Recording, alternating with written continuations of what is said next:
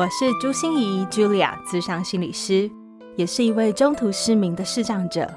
在咨商室里，我听你说；在 Podcast 里，也邀请你来听我说那些肉眼看不见，但是心里却更能看到的心理学小技巧与翻转人生的故事。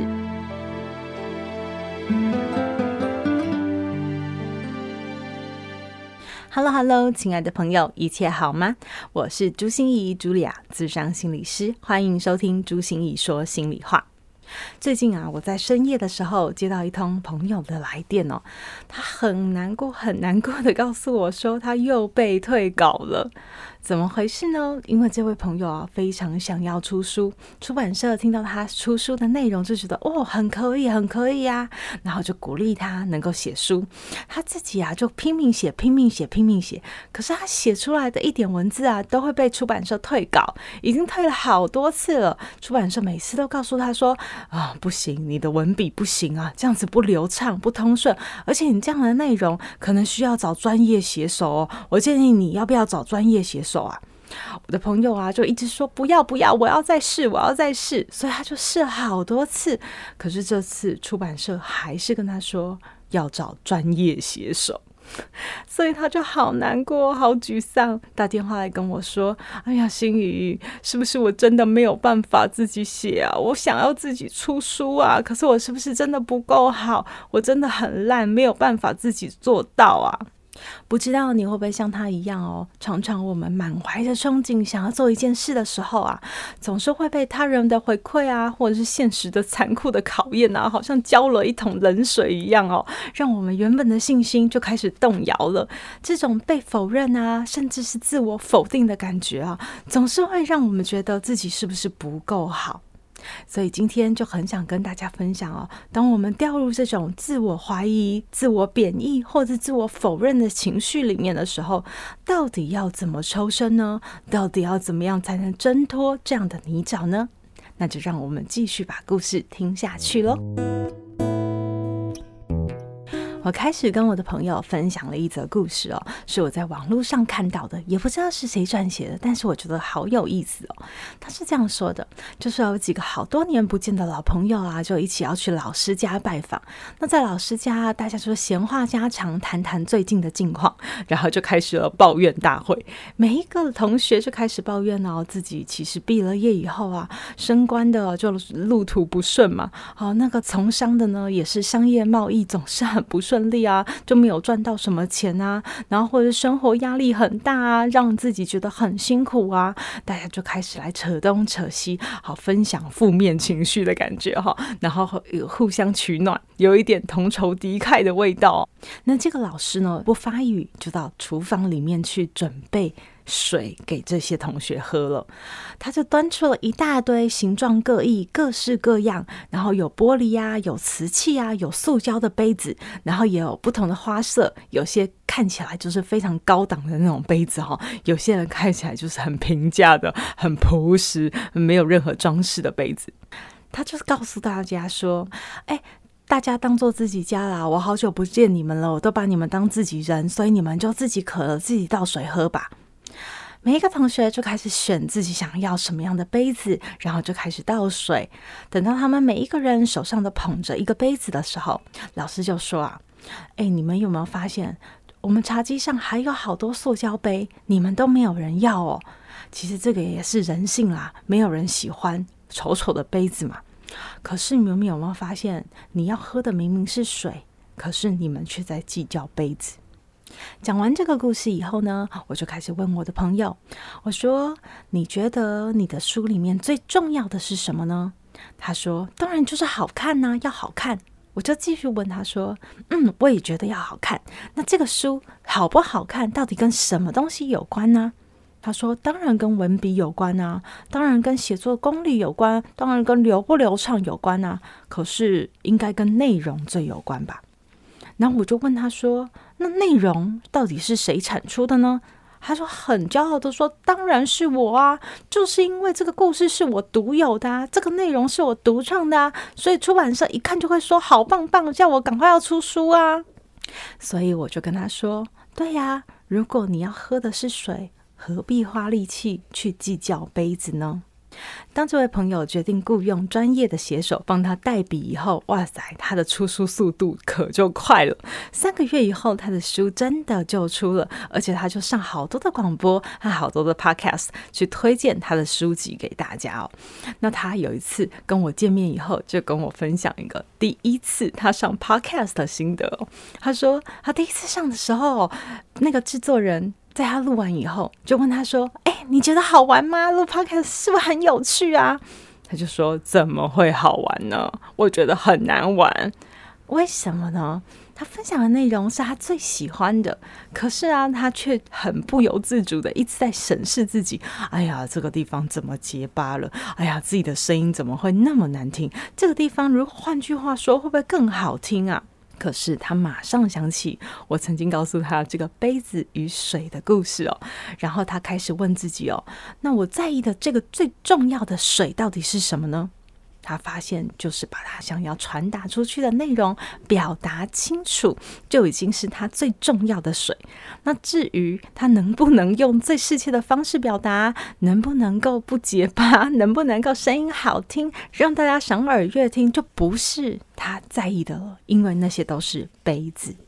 所以，这第一次上完 Podcast 以后啊，他陆陆续续上了好多的节目，而且还越录越放松、越自在，因为他知道他真正要在意的是什么。如果他把内容传达出去，就已经把水喝到了，杯子的事情就不用再在意那么多了。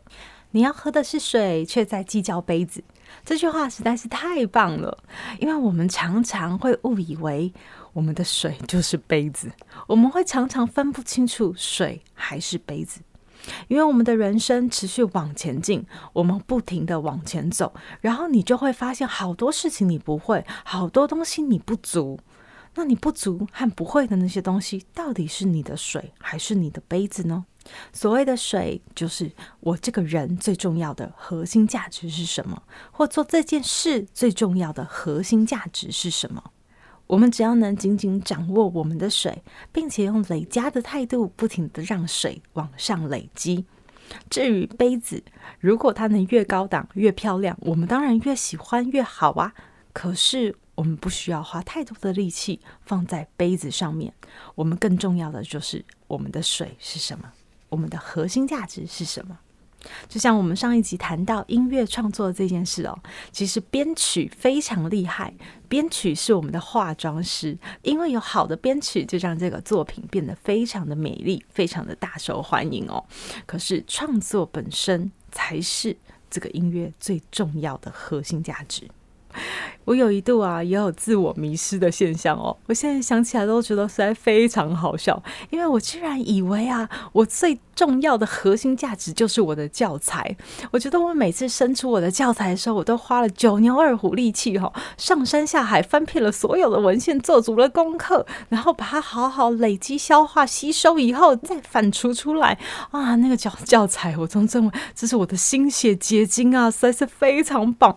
所以我以为教材已经生出来的那些智慧财产，就是我最重要的核心价值。